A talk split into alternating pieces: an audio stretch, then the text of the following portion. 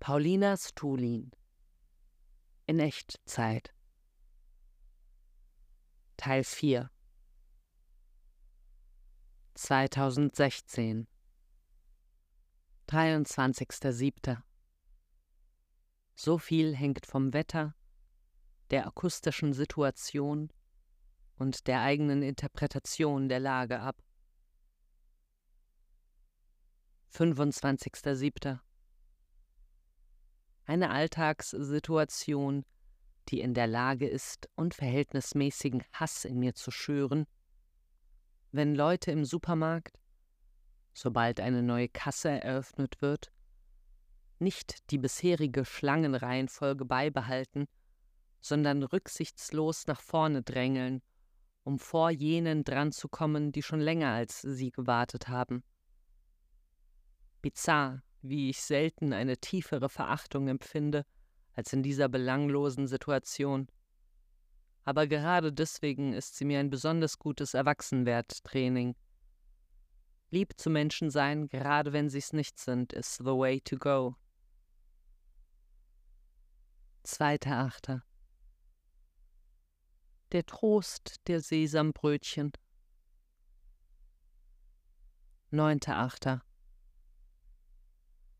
Ich habe die Art von Lebenstüchtigkeit, die Fabian Lehr an Hanno Buddenbrocks Freund so unsympathisch findet. Ich kokettiere zwar immer wieder mit dem Slackertum, aber eigentlich bin ich doch eine richtige Streberin. 15.8.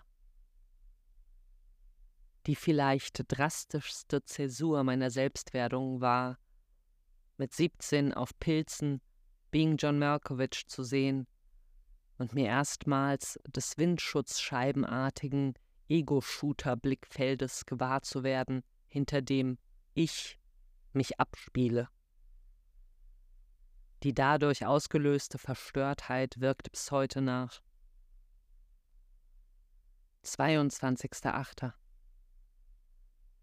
Am Theatervorplatz eine Gruppe Jungs beobachtet, die die verwinkelte Betonlandschaft nutzten, um unter Anleitung Parcours zu üben. Zum Abschluss ihrer Trainingseinheit stellten sie sich alle nebeneinander mit dem Rücken an eine Wand und setzten sich in die Luft, mussten also ihr ganzes Gewicht mit den Oberschenkeln tragen und machten daraus eine Challenge, es möglichst lange durchzuhalten. Anfangs flachsten sie noch herum und protzten damit, dass es ja total easy sei. Doch innerhalb weniger Minuten verwandelte sich das harmlose Spiel in bitteren Ernst. Die ersten wurden schweigsam und atmeten konzentriert.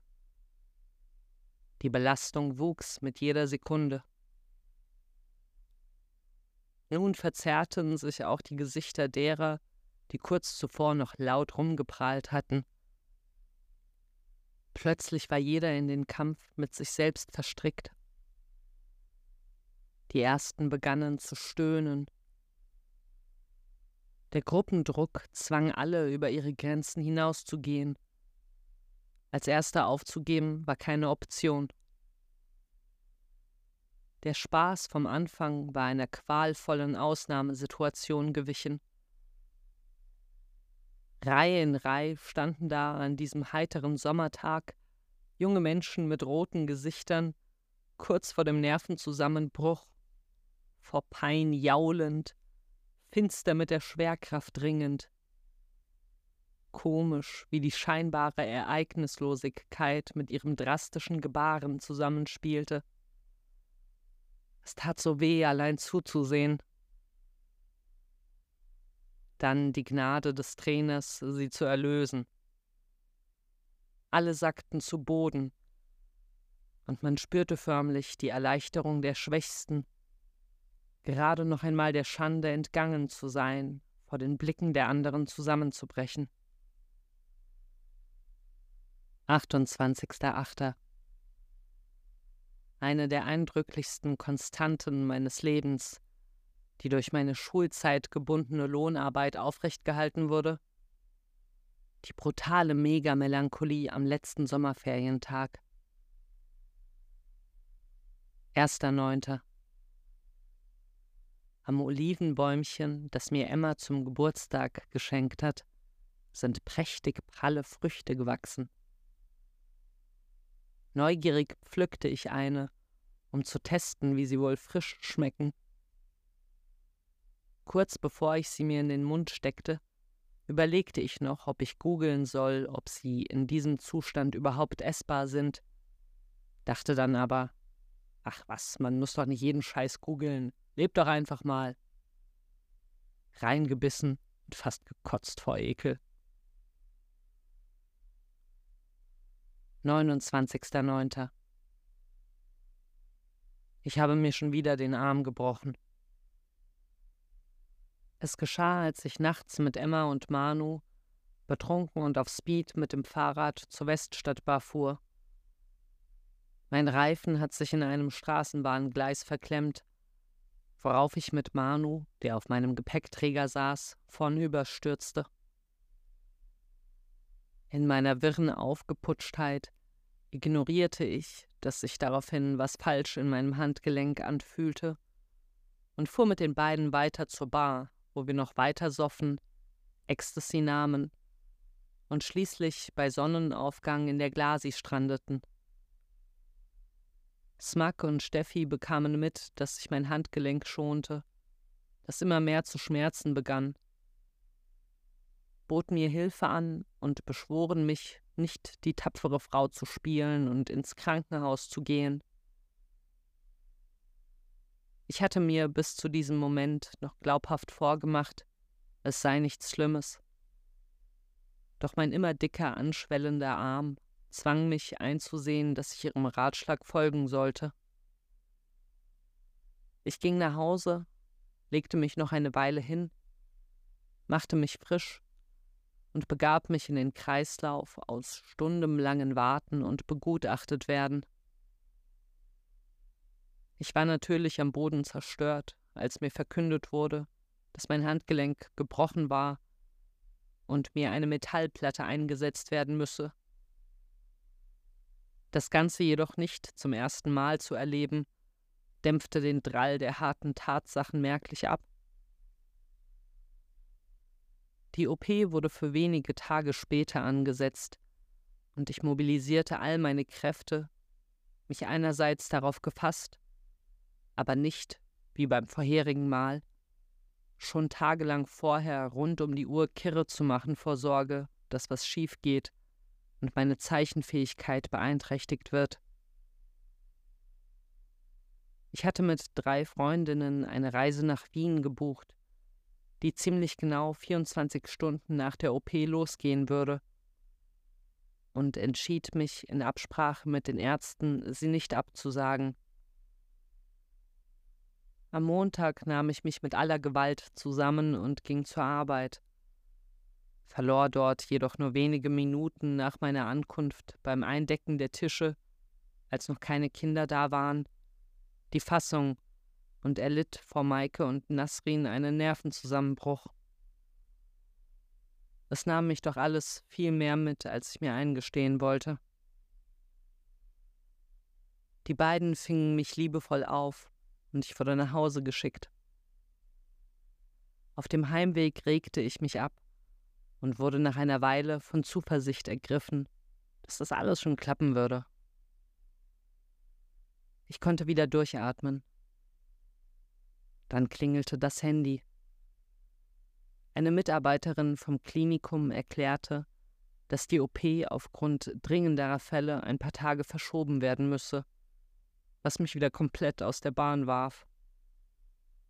Mir wurde schwindelig von all den Problemen und zu berücksichtigenden Faktoren, die mir im Kopf umherrasten, und so schlug ich kurzerhand den Weg zu meinem Hausarzt ein, um seinen Rat einzuholen, ob es medizinisch vertretbar ist, so lange mit der OP zu warten, und ob ich mit unoperiertem Arm nach Wien fahren soll oder nicht. Ich kam sichtlich geknickt und aufgelöst dort an, und wurde auf meine Anfrage von der Sprechstundenhilfe unwirsch angepflaumt, dass es ja wohl eine Frechheit sei, dass ich einfach so unangemeldet auftauchte, worauf ich wieder direkt in Tränen ausbrach und die Praxis verließ. Kurz vor meiner Wohnung hatte ich mich wieder so weit gefangen, dass ich mir glaubwürdig verklickern konnte, dass es keine übergeschnappte Anmaßung war, in meiner Situation einen Arzt sprechen zu wollen. Und ich rief Steffi an und bat sie, mir bei meinem zweiten Anlauf beizustehen. Sie war glücklicherweise sofort am Start. Ich erzählte ihr von meinem dramatischen Tagesverlauf, und sie versicherte mir aus ihrer Perspektive als Physiotherapeutin, dass es definitiv ratsam sei, den weiteren Verlauf mit einem Spezialisten abzuklären. Ich machte mich schon darauf gefasst, gleich bei der Sprechstundenhilfe mein Recht auf einen Arztkontakt zu erkämpfen und fiel aus allen Wolken vor Überraschung, als sie direkt nach unserem Eintreten auf mich zukam, sich in aller Form bei mir für ihr Verhalten entschuldigte und meinte, das sei absolut nicht in Ordnung gewesen. Das tat so tonnenschwer gut. Es verlief dann noch weiterhin alles unkomplizierter, als ich befürchtet hatte. Der Arzt meinte, die Wienreise wäre vertretbar und verschrieb mir auf meinen Wunsch Valium für den Fall, dass ich unterwegs crazy vor Angst und Sorge werden würde. 9.10. Es war die richtige Entscheidung, nach Wien zu reisen. Vor allem, dass wir in einem Schlafwaggon gefahren sind. Den innigsten Seelenfrieden-Moment hatte ich, als ich bei Morgengrauen auf dem durch die Landschaft bollernden Bett lag, während die anderen noch schliefen, feststellte, dass mein Arm gerade gar nicht so weh tat angenehm groggy aus dem Fenster schaute und daraufhin der Schaffner kam und Kaffee mit Marmeladenbrötchen zum Frühstück servierte. Wir hatten ein gemütliches Airbnb gebucht und verbrachten die Tage damit, durch die Stadt zu schlendern und tratschend rumzulümmeln. Ich traf mich außerdem noch mit Fabian und wir nahmen zwei weitere Podcasts auf. Unser Miteinander war viel weniger holprig als die letzten Male. Wir wussten einander viel besser zu nehmen. Es entstanden in unseren ausufernden Gesprächen sogar richtige Flow-Momente, und ich glühte nach jeder Begegnung vor Inspiration und neuem geilen Wissen, das er wie ein Automat am laufenden Band abspulte.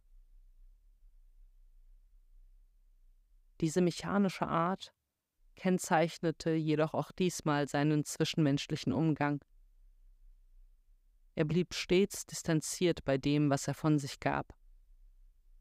Nicht verschlossen, er offenbarte preiswillig alle möglichen intimen Details, doch er zeigte dabei keinerlei Anzeichen, dass ihm etwas wirklich nahe ging.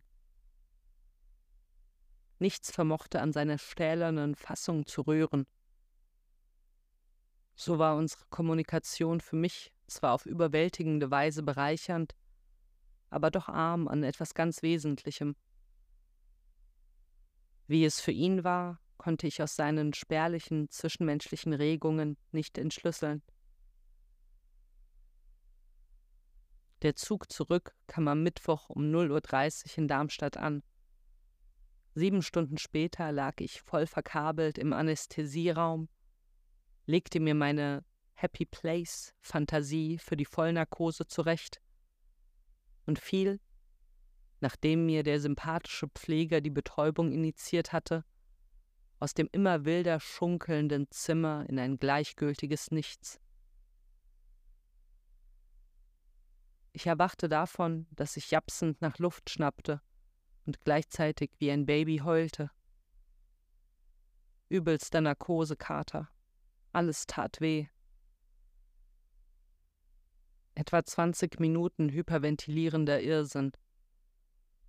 Statt menschlicher Wärme bekam ich bloß wiederholt ein genervtes Jetzt lassen Sie doch mal von der Pflegekraft im Aufwachraum zu hören. Das war der schlimmste Teil. Von da aus ging es bis jetzt jede Stunde ein wenig besser. 2017 Zweiter, zweiter. Ich will leichter sein. Siebter, vierter. Einer der schwierigsten Aspekte beim Abnehmen, da ich das wenige Essen, das ich mir erlaube, voll und ganz auskosten möchte, lastet auf jedem Bissen ein immenser Druck, möglichst optimal und mit jeder Faser genossen zu werden, der das Genießen schließlich unmöglich macht. Wirklicher Genuss braucht zwar schon achtsame Präsenz, aber auch eine gute Portion Beiläufigkeit. 24.04. Ich sehe mich gar nicht als jemand, der von Eltern auf die Welt gebracht wurde. Es fühlt sich eher so an, als wäre ich eines Tages einfach vom Himmel gefallen. 25.04. Ich habe Visionen. 27.04. Einer der grauenvollsten Momente meines Lebens. Als ich mit 18 aus einem Frankreich-Urlaub mit meiner Clique zu Hause ankam, was zu der Zeit das Zimmer meines damaligen Freundes Silas war, bei dem ich mich eingezeckt hatte. Wir waren durch das ständige Aufeinanderhängen schon nach einem Jahr Beziehung in der Überdrussphase angekommen. Und überhaupt fühlte sich meine Lebenssituation wie eine endlose Wiederholung des Immergleichen an. Immer dieselben Leute, dieselben Lieder, dieselben Witze. Ich packte aus und empfand eine riesige Enttäuschung, erstmals nach einer Reise nicht das wohlige Gefühl zu spüren, endlich heimzukehren. Ich wurde von einer bleiernen Traurigkeit ergriffen, die aus allen Dingen die Farbe saugte und mich mit der empfundenen Gewissheit zurückließ, dass jetzt einfach für den Rest meines Lebens alles genau so weitergehen würde. Keine noch so ermunternde Aussicht schien glaubwürdig kein noch so kleines Licht am Horizont zu sehen. Gefangen in einem Endlosloop aus Langeweile. Horror. 28.04. Teenager-Mädchen mit Mutter, die ich beim Einkaufen im Esprit beobachtete. Die Tochter präsentierte ein Oberteil. Das hier? Mutter. Nein, nein, nein, kein Schwarz. Tochter versuchte es mit einem anderen. Schwarz mit Glitzer? Mutter. Schwarz mit Glitzer ist okay. Glühender Hass darauf, dass das wichtigste ästhetische Kriterium der Mutter für die äußerliche Erscheinung ihres Kindes war, möglichst viel Happiness auszustrahlen vermischt mit Erinnerungen an ähnlich entwürdigende Bittstellersituationen, die ich mit meiner Mutter beim Kleiderkauf erlebt hatte. Von klein auf schleppte sie mich jeden Samstag in die Innenstadt, wo ich mir meiner Gesundheit zuliebe erst einen Becher Karottensaft herunterwürgen und daraufhin stundenlang ihrem energischen Stechschritt von Geschäft zu Geschäft folgen musste. Jedes Wochenende dasselbe Drama. Ich voller Unlust, sie total ambitioniert, mich mit den schicksten Klamotten einzukleiden und entrüstet darüber, dass ich es nicht wertschätzte, derart reich beschenkt zu werden. Sie ermunterte mich im Kleiderstangengewühl, auch selbst auf die Suche nach Stücken zu gehen, die mir gefallen, das Prozedere lief dann so ab, dass ich ihr präsentierte, was mir gefiel, sie bei den meisten Vorschlägen das Gesicht verknautschte, was Nein bedeutete, und mir daraufhin ihre Auswahl in die Hand drückte, die ich dann genervt anprobierte.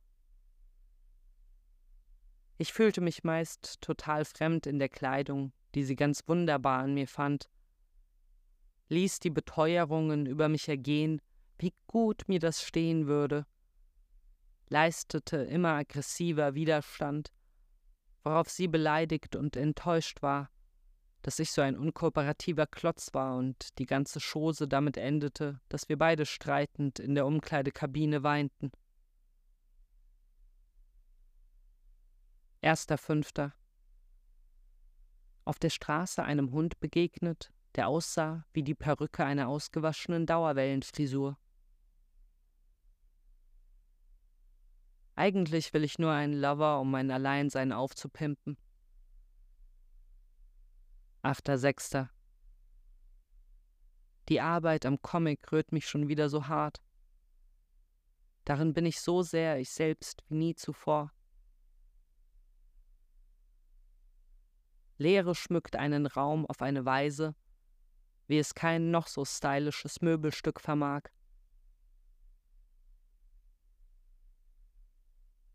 Neunter Siebter. Gedanke beim Anblick des leicht verwelkten Rucola. Der Salat ist schon ein bisschen müde. Stottern ist ein interessanter Makel. Wie ein Glitch, und wie auch Erröten ein ungewolltes Entblößen, ein Offenbaren sozialen Unbehagens, das sich in einem Feedback-Loop potenziert, sobald es auftritt. Wie froh ich bin, nicht derart zur Aufrichtigkeit gezwungen zu sein. Ich kann meine Unsicherheit schön hinter meinem großspurigen Gehabe verstecken. 17.06. Alles ist ein Körpergefühl. Mein größtes Grauen, Langeweile, tote Zeit, zur Untätigkeit gezwungen sein, im Gefängnis der Nüchternheit ausharren müssen. Ich liebe es, wenn erstens Kunst tief in mich eingreift, wie aktuell die Black Mirror-Episode, in der ein Soldat programmiert wurde, seine Mitmenschen als Ungeziefer zu sehen, um es ihm durch diese Dehumanisierung zu ermöglichen, sie zu töten.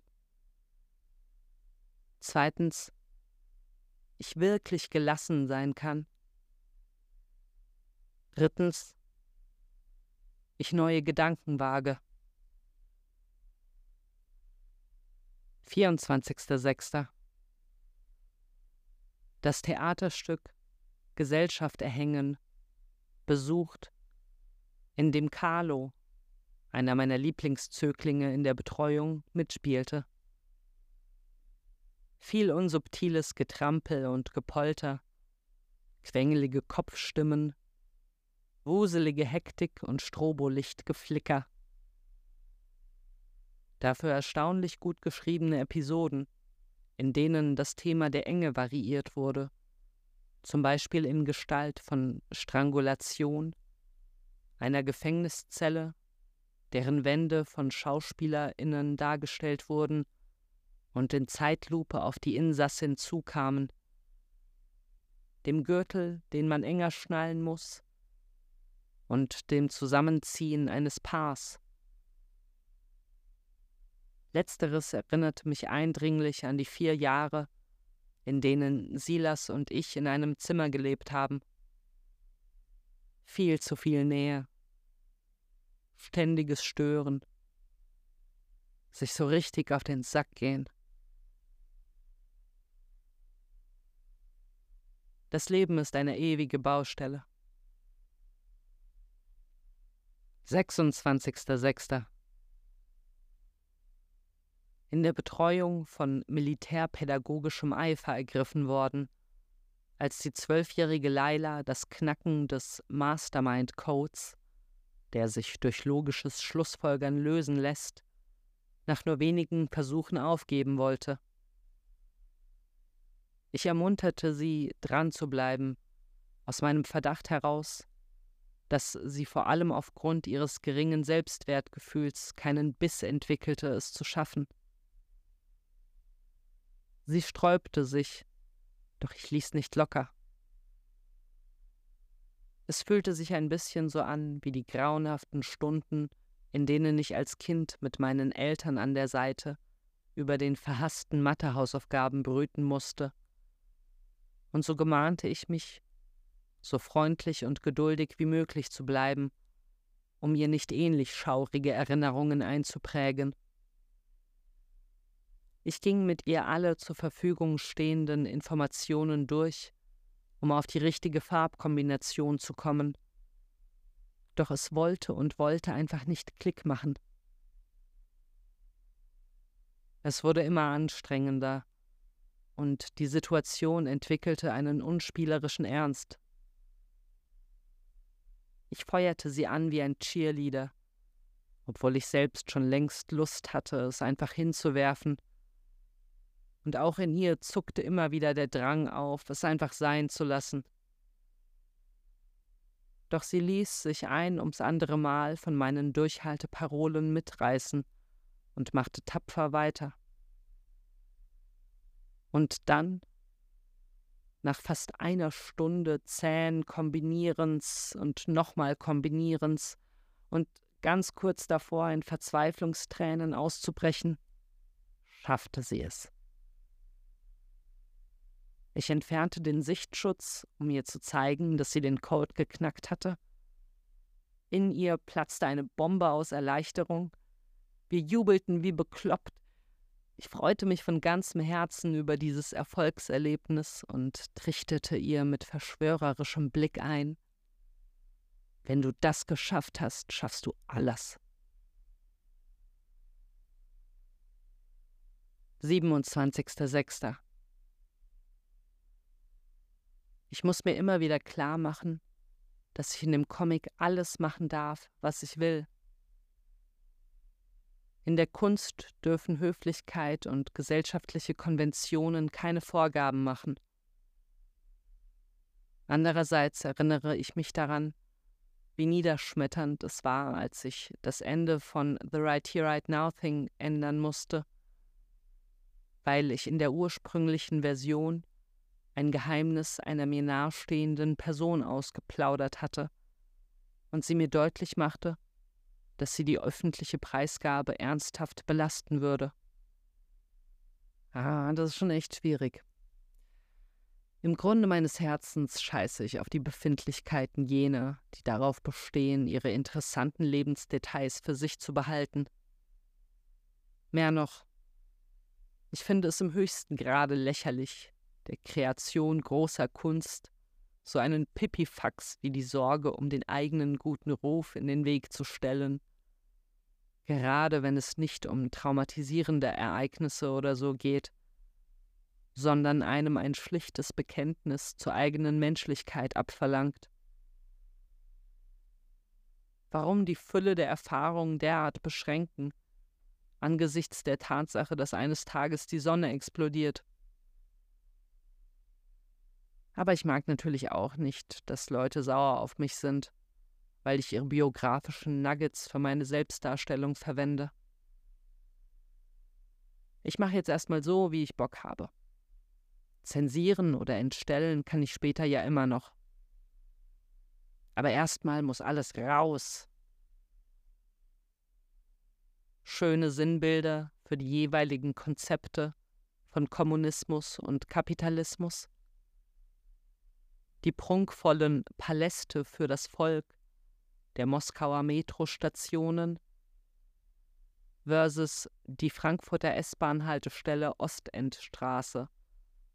Ein Ort mit dem Charme eines vollgepissten Aschenbechers. 28.06. Ich streife Schicht für Schicht mein Male Gaze Kostüm ab. Dabei werde ich immer sensibler dafür, wie ich in vorauseilendem Gehorsam Männern die Autorität über eine Situation zuspiele und mich allgemein in ihrer Anwesenheit viel unterwürfiger verhalte als unter Frauen. wie ich ihnen auch beim Entgegenkommen auf der Straße viel weiträumiger aus dem Weg gehe als sie mir. Und wie hart es sie irritiert, wenn ich mich genauso wie sie benehme. Ich bekomme eine Vorstellung davon, wie es sich anfühlt, ein Mann zu sein. 29.06. Der Vater einer meiner Lieblingszöglinge mit dem ich gerne über Politik diskutiere, hat über seinen Sohn verlautbaren lassen, dass er sich dafür einsetzt, dass ich gefeuert werde, da ich die Kinder indoktrinieren würde, um sie in meine linksradikale Sekte zu locken. Als Beweisstück nennt er, dass ich auf meiner Facebook-Seite einen Vortrag von Fabian Lehr geteilt habe, den er gehört und zum größten Schwachsinn, den er je gehört hat, erklärte. Einerseits ein Ritterschlag, diese heftige Reaktion. Sie beweist mir, was für einen starken Einfluss ich auf die Kinder habe. Andererseits ein gruseliges Unbehagen darüber, dass man sich mit solch grundlegenden Forderungen wie, dass niemand mehr arm sein soll und Neonazis bekämpft gehören, Probleme einhandelt. Es nimmt mich mehr mit, als ich mir eingestehen möchte. Am Ende ist es ein heimlicher Zweifel, ob ich im Recht bin. Oder der interessierte Kuschreflex, der einsetzt, sobald ältere Männer mich in Frage stellen. Ach, ich sollte froh sein. Das ist doch interessante Reibung. Da kommt was in Bewegung. Da geht was. Sollte er tatsächlich Initiative gegen mich ergreifen, ergäbe das eine prächtige Geschichte. Die Angelegenheit erinnert mich daran, wie eine Professorin bei der Vordiplomausstellung unseres Jahrgangs forderte, einen Teil meiner Arbeit, ein zwei Quadratmeter großes Bild, herauszunehmen da es zu aufdringlich aussähe und die Harmonie des Gesamteindrucks stören würde. Ich empfand auf sehr ähnliche Weise gleichzeitig Stolz, die Langweiler provoziert zu haben, und Scham darüber, unangenehm aufzufallen. Oder an den Vorfall in einem Entwurfskurs, in dem wir die Aufgabe hatten, unserer Professorin wöchentlich Postkarten zu vorgegebenen Themen zu gestalten und zu schicken. Anlässlich des Begriffs asozial entwarf ich eine Karte, die auf den ersten Blick freundlichen Liebreiz suggerierte, der Betrachterin beim Aufklappen dann aber ein harsches Niemand liebt dich, du Stück Scheiße, entgegenschmetterte.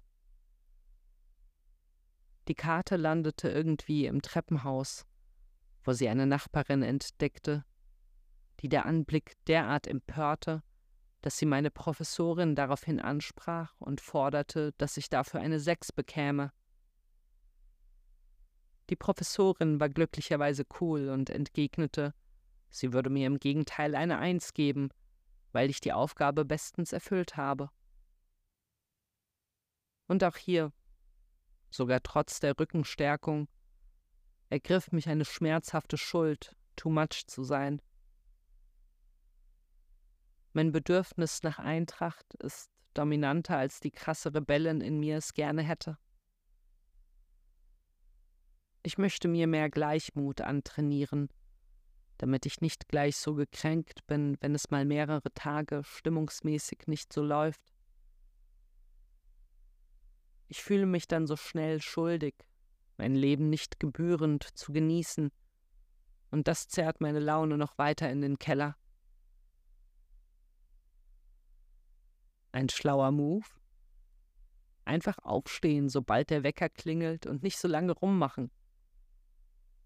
Und den Erwartungshorror, mit dem ich mir in den Tagen vor unangenehmen Pflichten sinnlos die Zeit verderbe, muss ich auch irgendwie aus meinem Gewohnheitsrepertoire verbannen. Erster Siebter. Georg Kreislers Texte wabern in mir wie Gebete. Gezeichnetes ist gleichzeitiger wahrnehmbar als Geschriebenes. Dritter Siebter. Ich muss mich grad mal in ein inneres Bootcamp zurückziehen. Ich freue mich schon, gestellt wieder herauszukommen.